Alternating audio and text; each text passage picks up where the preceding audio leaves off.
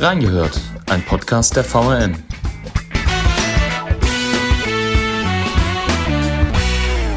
Am 12. März wird im Rheingau-Taunus-Kreis ein neuer Landrat gewählt. Welche Kandidaten treten an und was macht so ein Landrat eigentlich überhaupt? Wir haben reingehört. Herzlich willkommen zu einer neuen Folge unseres Podcasts Reingehört. Heute sitze ich hier mit dem Redaktionsleiter der Lokalredaktion Rheingau-Taunus, dem Christopher Schäfer. Herzlich willkommen zu unserem Podcast. Guten Morgen, schön, dass Sie da sind. Guten Morgen, ich freue mich auch mal wieder hier zu sein. Wir wollen heute über die Landratswahl im Rheingau-Taunus-Kreis sprechen. Die findet ja bekanntlich am 12. März statt. Da wollen wir anfangs ein bisschen äh, den Blick auf die Kandidaten ähm, legen. Das sind fünf Kandidaten, die da antreten und dann generell nochmal schauen, was so eine Landratswahl überhaupt ausmacht und was so ein Landrat dann überhaupt macht. Da würde ich direkt einsteigen äh, mit der Vorstellung der Kandidaten. Ähm, da würden wir beginnen mit dem Sandro Zehner, der tritt für die CDU an im Rheingau-Taunus-Kreis. Ich würde vielleicht gerade mal zwei, drei Sachen zu ihm sagen, dann können Sie vielleicht Ihre Einschätzung abgeben zu ihm, ähm, was der denn so für Chancen hat oder ähm, was das denn überhaupt für ein Typ ist. Ähm, der Sandro Zehner, der ist seit 2014, also schon seit neun Jahren fast äh, Bürgermeister der Stadt Taunusstein. Das ist äh, die größte Stadt im Rheingau-Taunus-Kreis. Ähm, zudem ist er auch Vorsitzender der CDU-Kreistagsfraktion im Rheingau-Taunus. Und ähm, vielleicht als Fact zu ihm noch, ich habe mir für jeden äh, Kandidaten noch einen Fact rausgesucht, er ist ähm, auch Mitglied des Aufsichtsrates der Wiesbadener Volksbank ja, der Sandro Zehner, der ist ja relativ präsent auch auf den Plakaten hier im Kreis, hat äh, seine Kampagne 10 für Zehner. Ähm, viele räumen dem ganz gute Chancen ein, Landrat zu werden. Wie sehen Sie das denn? Also Sandro Zehner ist der jüngste der Kandidaten. Er hat äh, im letzten Sommer, als ähm, Landrat Frank Kilian ähm, seinen Rückzug angekündigt hat, also dass er nicht mehr antreten will, hat er sofort ähm, gesagt, hier, ich mach's. Also das heißt, er hat den großen Vorteil, dass er schon seit, seit letzten Sommer im Prinzip ein bisschen im Wahlkampf ist. Er versucht sich bekannter zu machen und ähm, er wusste, wenn Kilian nicht mehr antritt, dann hat er auch eine gute Chance. Dann hat die CDU, kam die CDU dann auch raus damit, dass sie einen Kandidaten präsentieren will. Das war vorher gar nicht so klar, ähm, denn gegen einen Amtsinhaber anzutreten ist natürlich äußerst schwierig. Zehner versucht seit letztem Sommer ähm, sich bekannt zu machen, besonders im Rheingau, denn dort ist er eben noch nicht so sehr bekannt. Im Untertaunus schon, als Taunussteiner Bürgermeister, klar. Ist die größte Stadt im Kreis. Da kennt man ihn, im Rheingau dagegen noch nicht. Ähm, er tut das auf verschiedene Wege. Er ist nicht nur verschieden, auf vielen Terminen unterwegs ähm, und bietet äh, Treffs an, ähm, zum Beispiel in Hallgarten im Bürgerhaus haben wir ihn neulich begleitet, sondern er ist auch ähm, auf Social Media im Internet sehr präsent, muss man sagen. Er hat die meisten Follower bei Instagram von unseren fünf Kandidaten und man kann quasi sein ganzes Leben dort verfolgen, von morgens bis abends zumindest hat es den Anschein. Er ähm, legt Wert auf eine sehr moderne Kommunikationsform, er ist, wie gesagt, in den sozialen Medien präsent, hat eine Videokolumne auf der Seite, auf der Homepage seiner Stadt Taunusstein und ähm, ja, hat auch den Vorteil, dass er ähm, öfter in Erscheinung tritt als anders, weil er der einzige Amtsträger ist unter den Kandidaten als Bürgermeister. Ähm, ich habe auch auf unseren Portalen äh, die Videos von Ihnen gesehen, ähm, wie Sie die äh, Kandidaten vorgestellt haben. Ähm, vielleicht können Sie einfach mal eine kurze persönliche Einschätzung zu dem Sandro Zehner geben. Ähm, wie, was ist das denn für ein Typ? Und ähm, so insgesamt, klar, Sie haben jetzt äh, erklärt, dass, dass er durch seinen, durch seinen Amtsträger vielleicht auch die, die größten Chancen haben, aber ist er für Sie auch so der, der Top-Kandidat oder wie sehen Sie das? Soweit möchte ich mich gar nicht aus dem Fenster lehnen, zu sagen, dass hier jemand der Top-Kandidat ist. Auf jeden Fall räume ich ihm sehr gute Chancen ein, weil er eben bekannt ist, weil er sich bekannt macht und weil ähm, er sich auch darstellt als der Kümmerer, kann man sagen. Also Leute, dass die Menschen ihm vertrauen können, dass äh, er sich um die Sachen kümmert, die sich anstehen und er wirbt mit einer großen ähm, Erfahrung in der Verwaltung der Stadt Taunusstein, die ja auch einige hundert Mitarbeiter hat. Und die Kreisverwaltung ist dann nochmal ein bisschen größer. Ähm, man muss sagen, man hört ihm auch gerne zu. Also er ist rhetorisch sehr gewandt. Und er wirbt auch mit seiner Familie. Also er bietet quasi einen, mit seinen Töchtern, mit seiner Frau, die treten auch mit auf. Er, er macht das schon sehr professionell, finde ich. Mhm. Deshalb denke ich, dass er auch gute Chancen haben wird. Dann kommen wir direkt mal zum nächsten Kandidaten, vielleicht seinem größten Herausforderer ähm, in dieser Landratswahl, ähm, dem Kandidaten der SPD, Martin Rabanus. Der war von 2013 bis 2021 Mitglied des Deutschen Bundestages für den Bundestagswahlkreis Rheingau-Taunus-Limburg. Seit der Kommunalwahl 2001 gehört er auch dem Kreistag äh, des Rheingau-Taunus-Kreises an, genauso wie Sandro Zehner. Ähm, und bis 2016 war er auch Vorsitzender des Kreisverbandes der SPD. Gegen äh, Klaus-Peter Wilsch hatte er allerdings fünfmal in Folge das Direktmandat verloren für den Bundestag, ähm, zog aber zweimal über die Landesliste ein. Ähm, jetzt, äh, nachdem er 2021 aus dem Bundestag ausgeschieden ist, kandidiert er auch als Landrat. Ähm, warum macht er das und ähm, welche Chancen hat er? Also er hat zumindest mal den Vorteil, dass der Name Rabanus ein Begriff ist. Er stand äh, regelmäßig auf den Wahlzetteln für die Bundestagswahl. Das heißt, man kennt ihn von Lorch bis nach Waldems. Im ganzen Rheingau-Taunus-Kreis ist sein Name bekannt. Bisher ähm, würde ich sagen, ähm, hat er noch Luft nach oben, was den Wahlkampf angeht, was die Termine angeht. Ähm, auch die Plakate wurden etwas später aufgehängt. Aber seine Kandidatur wurde natürlich auch erst viel später verkündet. Das heißt, ähm, er muss äh, genau wie die anderen Kandidaten auch noch, ähm, noch erheblich was tun, um noch bekannter zu werden, seine Ziele zu präsentieren und ähm, die Wählerinnen und Wähler von sich zu überzeugen. Zu den Chancen an sich, also er hat, man kann sagen, klar, er hat Verwaltungserfahrung, er weiß, wie das läuft mit Bund und Land und wie man hier ein Fördergeld beantragt und wie man dort ähm, etwas repräsentiert, in diesem Fall dann den Wahlkreis. Ähm, von daher würde ich sagen, ist auch er befähigt dazu, ähm, durch seine Erfahrungen und dies zu machen. Er ist verwurzelt im Landkreis seit, seit einigen Jahrzehnten, wohnt in Taunusstein. Ähm, ja, und ähm, was vielleicht auch ein Vorteil ist, er hat Kontakte in, in die Bundespolitik. Er, hat, er ist Vorsitzender des Deutschen Volkshochschulverbands mhm.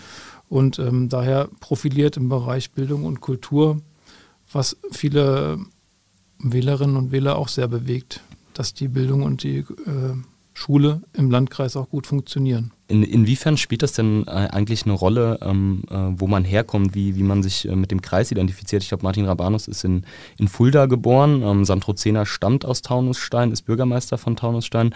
Ähm, ist das, spielt das eine wichtige Rolle? Ich meine, Sie haben gesagt, Martin Rabanus ähm, kennt man im Kreis von, von Wald-Ems bis Lorch, ähm, aber wie, wie weit ähm, spielt denn so eine Verwurzelung oder eine Identifikation mit dem Kreis bei so einer speziellen äh, Personenwahl eigentlich auch eine Rolle? Also die Verwurzelung an sich ist wichtig, aber nicht, dass man hier unbedingt geboren sein muss oder dass man hier ähm, schon als Bub in die Schule gegangen sein muss. Aber man sollte hier eine gewisse Zeit gewesen sein, man sollte sich bekannt gemacht haben, man muss wissen, welche Gemeinde wo liegt. Man muss die Leute da vor Ort kennen, man muss die Gegebenheiten kennen, die Unterschiede zwischen Stadt und Land. Man muss sich damit identifizieren können. Und das ist das Entscheidende. Darauf können Zehner und Rabanus auf jeden Fall bauen. Ob die jetzt hier geboren sind, spielt natürlich keine so große Rolle. Aber man muss sich damit identifizieren und für seine Stadt oder seine Gemeinde einstehen. Dann kommen wir zur nächsten Kandidatin, zu Sigrid Hansen von Bündnis 90 Die Grünen. Ähm, sie ist Referatsleiterin ähm, beim Verband der Ersatzkassen beim VDK ähm, der Landesvertretung Rheinland-Pfalz. Ähm, sie ist auch seit 2021 Kreistagsabgeordnete und seit 2016 Eltwiller Stadtverordnete, hat also auch kommunalpolitische Erfahrung. Ähm, sie ist vielleicht nicht ganz so präsent äh, wie die beiden erstgenannten Kandidaten, ähm, aber räumen Sie ja auch irgendwie gewisse Außenseiterchancen ein? Das würde ich schon so sagen, ja, weil wir müssen, sie ist, Sigrid Hansen ist im wahrsten Sinne des Wortes der Farbtupfer in der ganzen dunklen Anzug Männerriege, weil sie trägt bei Auftritten gerne Blazer, ähm, farbige Blazer und sie ist eben die einzige Frau. Das sagt natürlich noch nichts über ihre Inhalte, aber es fällt eben auf. Und ähm, dadurch kann man sich auch absetzen von den anderen Kandidaten. Sie kommt außerdem aus dem Rheingau. Rabanus und äh, Zehner kommen aus Taunusstein. Frank Rober auch aus dem Rheingau und äh, Herr Eibeck, Oliver Eibeck kommt auch aus Taunusstein. Das heißt, sie hat ein paar Sachen, womit sie sich absetzt.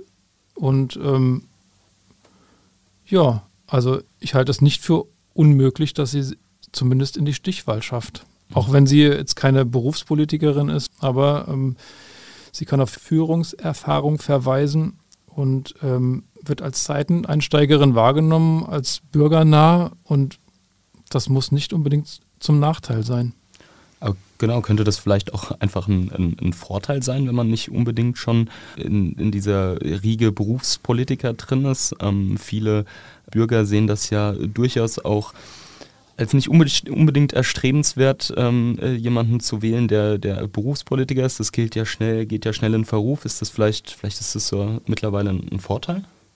Ja, ich würde sagen, also man darf sich, glaube ich, nicht äh, einer Ideologie hingeben, einer bestimmten Partei. Und das hat auch bisher zum Beispiel auch Herr Zehner nicht gemacht, der aus einem sehr ähm, konservativen Kreisverband stammt.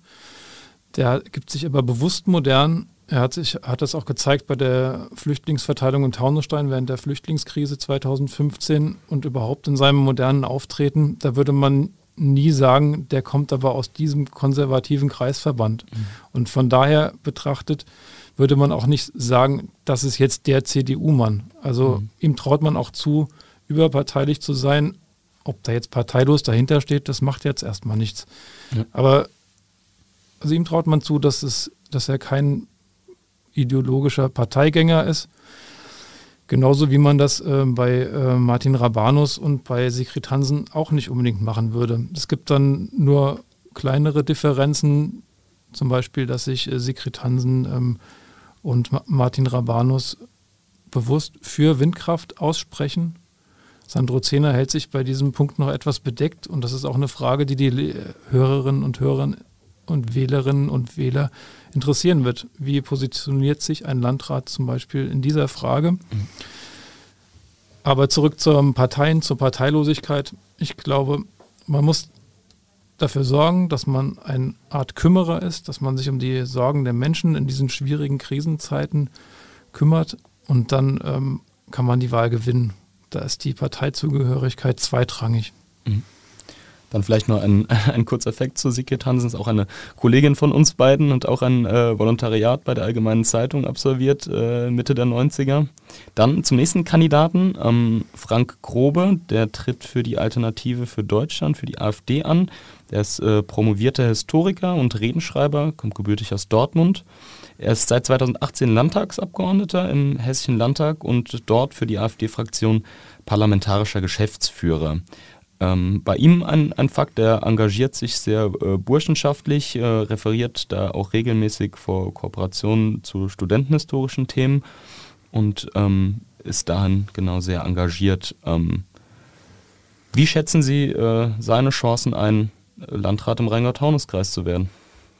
Ja, also als AfD-Kandidat hat man schon mal so einen Stempel weg dass man eben von der AfD kommt und daraus macht er auch gar keinen Hehl. Also er braucht auch keinen Stempel von draußen, sondern er wirbt auch ganz grundsätzlich mit diesen Themen, mit denen auch die Bundespartei wirbt. Flüchtlinge ist das große Thema gegen Energiewende, gegen äh, Windradbau im Kreis, gegen grundsätzliche Sachen, gegen Gendersprache. Also eigentlich keine Kreisthemen an sich. Er sitzt im Landtag Dort will er übrigens auch wieder einziehen. Dort hat, hat er sich aufstellen lassen für die Wahl im Oktober. Das heißt, er nutzt diesen Landratswahlkampf bestimmt auch, um äh, Bekanntheit zu schaffen, um äh, für seine Wahl im Oktober zu werben, weil eine Mehrheit für eine Partei, die zwischen 10 und 20 Prozent schätzungsweise landen wird ähm, oder auch weniger, ähm, ist klar, keiner, keiner will mit der AfD koalieren. Das heißt, er, seine Chancen als Landratskandidat sind nicht allzu groß. Aber er nutzt dieses Podium, um äh, für sich zu werben. Damit, dass er sagt, er ist nicht grün. Er unterstellt vielen anderen, dass sie grün seien. Das, ist, das steht auch auf den Wahlplakaten. Ja, und er stellt sich als Gegenkandidat zu allem anderen dar. Er hat aber auch, wie Sie schon sagen, durch ähm, sein Mandat als Landtagsabgeordneter ähm, durchaus schon auch so eine gewisse Bekanntheit. Ähm, Im Rheingau kennt man ihn zumindest auch dadurch, dass er ähm, Mitglied der Eltwiler Stadtverordnetenversammlung ist. Ähm, inwiefern oder was ist Frank, was ist Frank Grobe für ein Typ? Wie haben Sie ihn kennengelernt? In den Interviews, die sie mit ihm hatten. Ähm, ist es ein umgänglicher Typ oder bei der AfD, da, da gibt es ja oftmals so die, die Vorurteile, dass das da ähm, Granten sind äh, mit äh, nationalen Tendenzen, sage ich jetzt mal. Ähm, wie, wie haben Sie ihn kennengelernt? Wie schätzen Sie ihn ein? Also wir haben ja alle vier, nicht alle, also wir haben vier Kandidaten interviewt, im mhm. Video mit Bild und äh, im Gespräch Sandro Zehner, Frank Grober, Sigrid Hansen und Martin Rabanus. Und ich muss sagen, wir sind mit allen sehr gut klargekommen. Es war immer freundlich, es war niemals feindlich. Mhm. Das klingt jetzt vielleicht überspitzt, aber alle haben gut mit uns zusammengearbeitet und ähm, wir stellen die Meinung der Kandidaten und der Kandidatin so dar, wie sie uns das sagen. Ja, also Frank Grobe sagt schon deutlich seine Meinung. Er möchte zum Beispiel die Flüchtlinge zu den Landes- und Bundespolitikern ähm, schicken mit Bussen und will sie erst gar nicht in die, in die Hallen oder in die Flüchtlingsunterkünfte des Kreises verteilen. Aber er sagt das alles sehr gelassen und ähm, schickt auch keine Spitzen Richtung Presse, wie man das häufig mal vermuten würde, los, sondern also der Umgang war in Ordnung, genau wie bei den anderen auch. So habe ich das auch bei den Podien bisher erlebt. Also der Umgang untereinander ist sehr von Respekt geprägt und ist anständig. Da gab es keine großen Anfeindungen, wenn auch ab und zu mal ähm, direkte Äußerungen, ähm, dass man damit gar nicht klarkommt und so weiter. Aber alle vier setzen sich zusammen aufs Podium und gehen vernünftig miteinander um. So würde ich das mal sagen. Sie sagen jetzt bewusst äh, alle vier. Wir kommen noch zum fünften Kandidaten, äh, Oliver Eibeck. Über den habe ich äh, in äh, der Vorbereitung auf den Podcast leider sehr wenig finden können. Der Mann macht leider auch keinen großartigen Wahlkampf, zumindest nicht auf äh, Social Media oder im Internet. Ähm, können Sie mir vielleicht mehr zu ihm sagen? Ähm, äh, ich habe auch, äh, Sie haben ja auch in der Vorbereitung für den Podcast gesagt, er macht quasi keinen Wahlkampf. Warum tritt man dann als, als parteiloser Kandidat, Kandidat überhaupt an? Rechnet er sich überhaupt Chancen aus? Es könnte sein, dass er sich Chancen ausrechnet, denn er wirbt mit seiner, seiner Parteilosigkeit. Vielleicht hat er das bei Frank Kilian gesehen, dass Parteilosigkeit an sich offenbar ein Qualitätskriterium ist, was aber, wie ich schon sagte, ähm, einfach nicht der Fall ist. Es kommt darauf an, überparteilich zu sein. Ähm, aber wenn man einfach nicht so viele Programmpunkte hat, wird man die Wahl auch nicht gewinnen. Und ich konnte aus seinen Aussagen bisher kein Programm erkennen. Er sagt immer, bei, er ist bei Instagram sehr aktiv. Und äh, da sagt er immer, ich mach's und hat ab und zu mal Termine, aber er ist eben beruflich auch sehr eingespannt. Das heißt, er ist nicht wie die anderen, der da einen Großteil seiner Zeit auf Wahlkampf verwenden könnte, sondern er sagt von sich, er sei sehr eingespannt bei der Arbeit, ist viel unterwegs, ähm, aber er macht es einfach mal. Mhm. Über seine konkreten Inhalte, tja, hält er sich bedeckt oder wie man das auch sagen soll. Mhm. Ich habe es bis jedenfalls noch nicht rauskriegen können, ähm, was genau sein Programm als Landrat denn sein soll.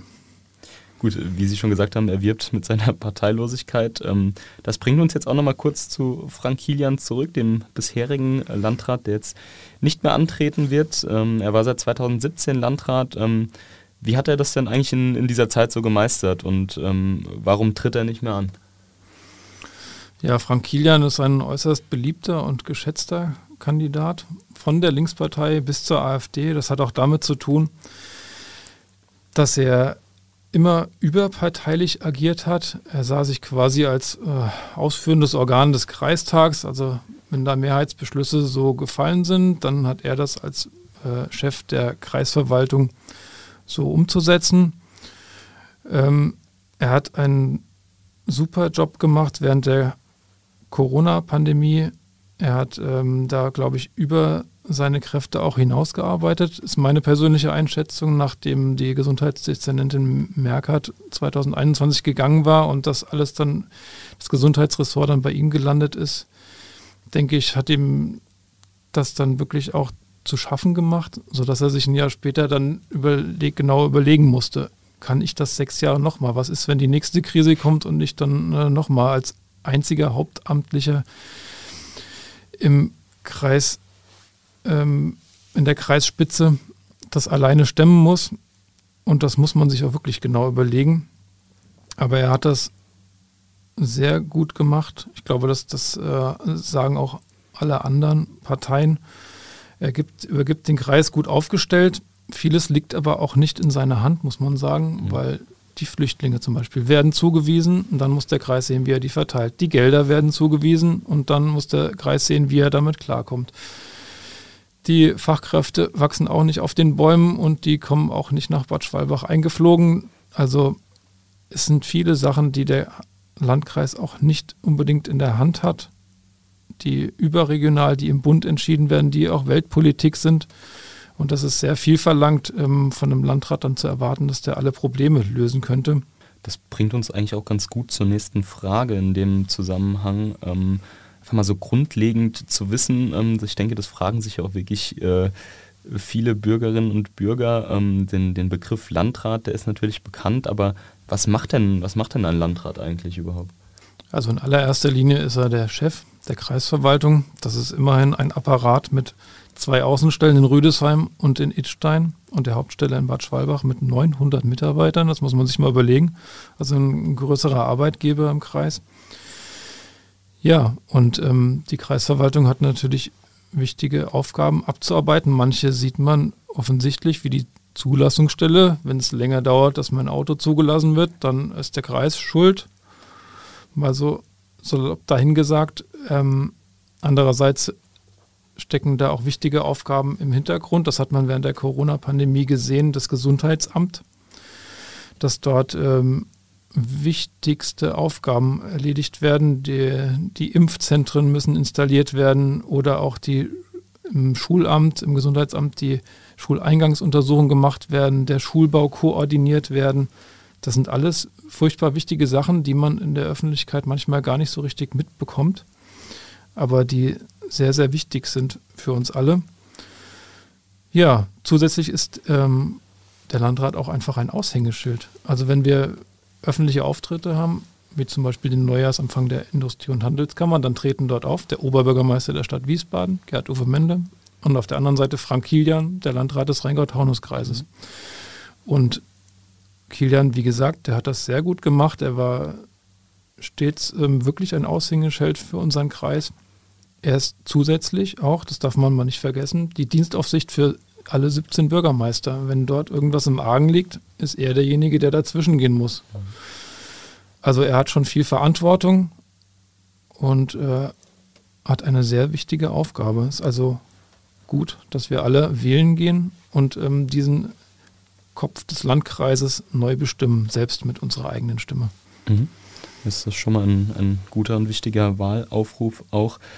Ähm, Sie haben schon äh, in unserem Gespräch jetzt über die Themen gesprochen, die so eine Landratswahl entscheiden können, unter anderem äh, wie positionieren sich die Kandidaten zur Windenergie oder auch die Flüchtlingsfrage. Ähm, was, was sind denn noch so ähm, entscheidende Themen, ähm, bei denen man sich vielleicht als Landrat auch, wo, wo es wichtig wäre, sich, sich zu positionieren?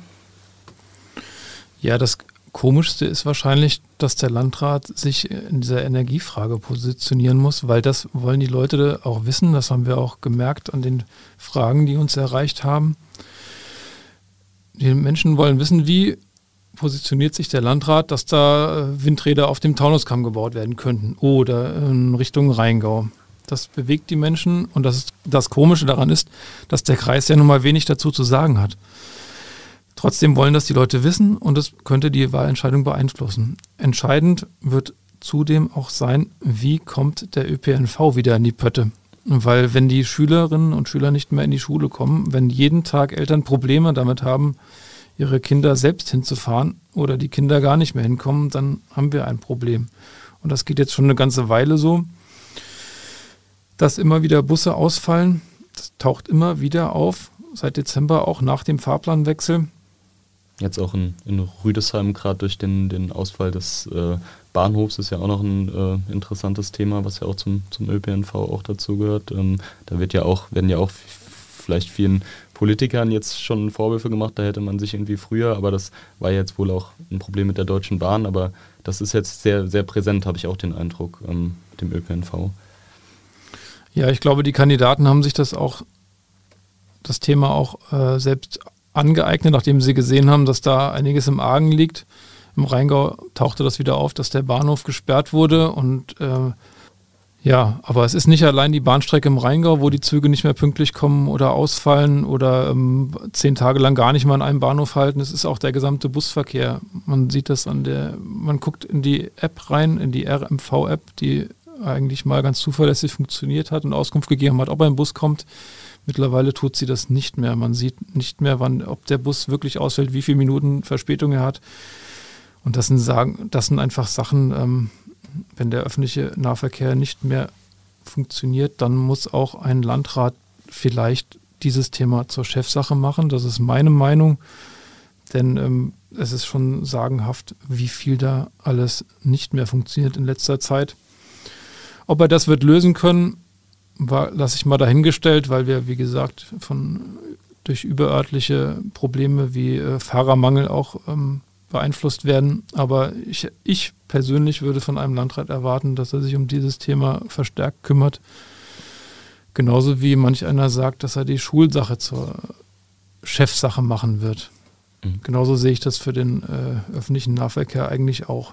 Ähm, die nächste Frage, das hatten wir auch schon ein bisschen angeschnitten, das Thema, ähm, wie wichtig ist es denn, der, der Rheingau-Taunus-Kreis ist ja ein, ich würde sagen, schon ein etwas besonderer Kreis, der teilt sich ja schon so in, in zwei Regionen auf, in den Untertaunus und in den Rheingau. Der Rheingau mit seiner äh, Touristik und mit dem Weinbau. Ähm, im, Im, Untertaunus äh, gestaltet sich das etwas anders. Wie wichtig ist es denn, diese beiden Kreisteile, die ja eigentlich so unterschiedlich sind, miteinander vereinen zu können?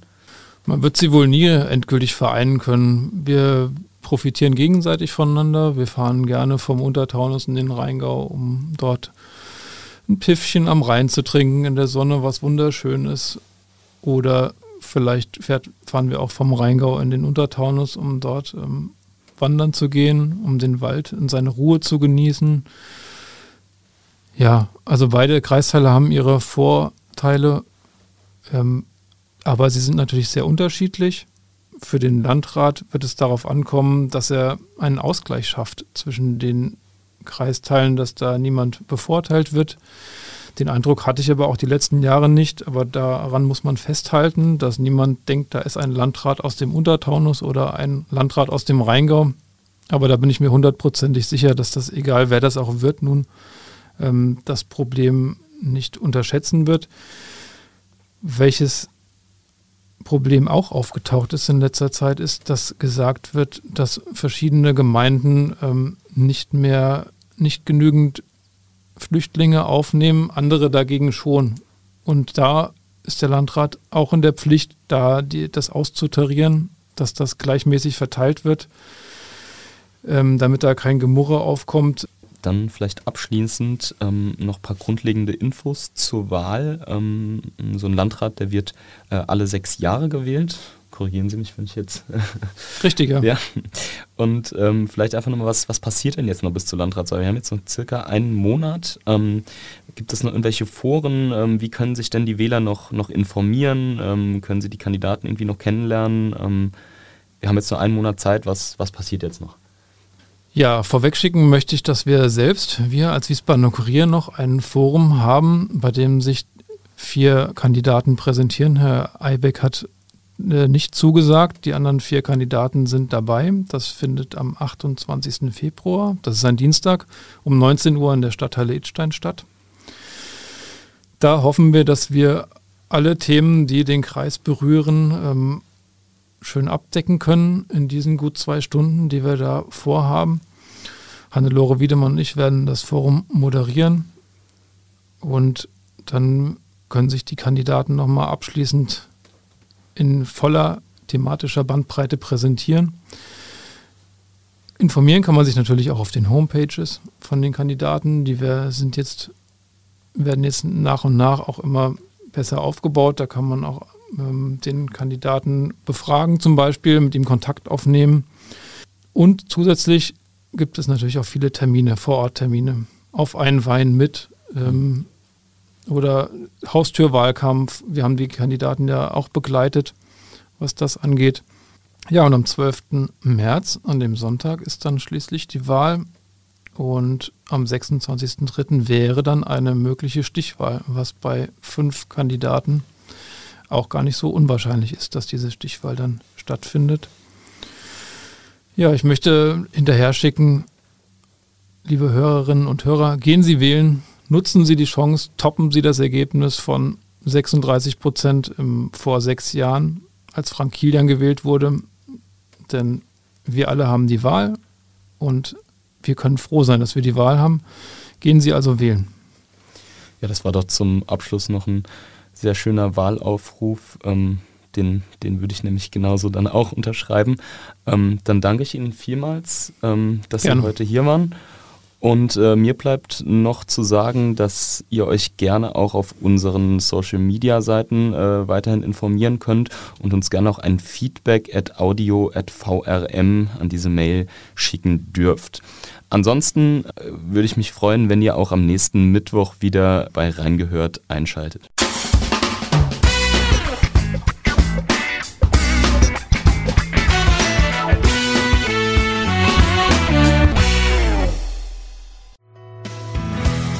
Reingehört ist eine Produktion der VRM von Allgemeiner Zeitung, Wiesbadener Kurier, Echo Online und Mittelhessen.de. Redaktion und Produktion die VolontärInnen der VRM. Ihr erreicht uns per Mail an audio.vrm.de.